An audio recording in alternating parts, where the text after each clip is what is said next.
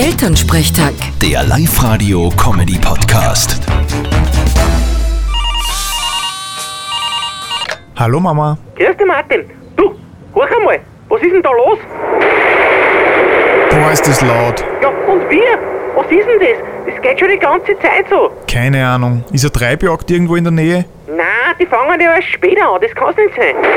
Stopp, schon wieder.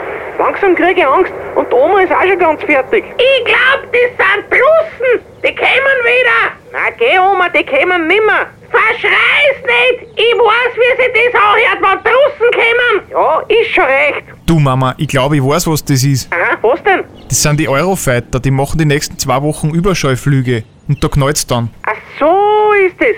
Oma, brauchst keine Angst mehr haben. Das sind nur die Eurofighter, die drüber fliegen. Wer greift an? Niemand greift an. Alles ist gut, Oma. Ich glaub trotzdem, dass das die Russen sind. Ist eh bald wieder vorbei. Vierte Mama. Bitte, Martin. Elternsprechtag. Der Live-Radio-Comedy-Podcast.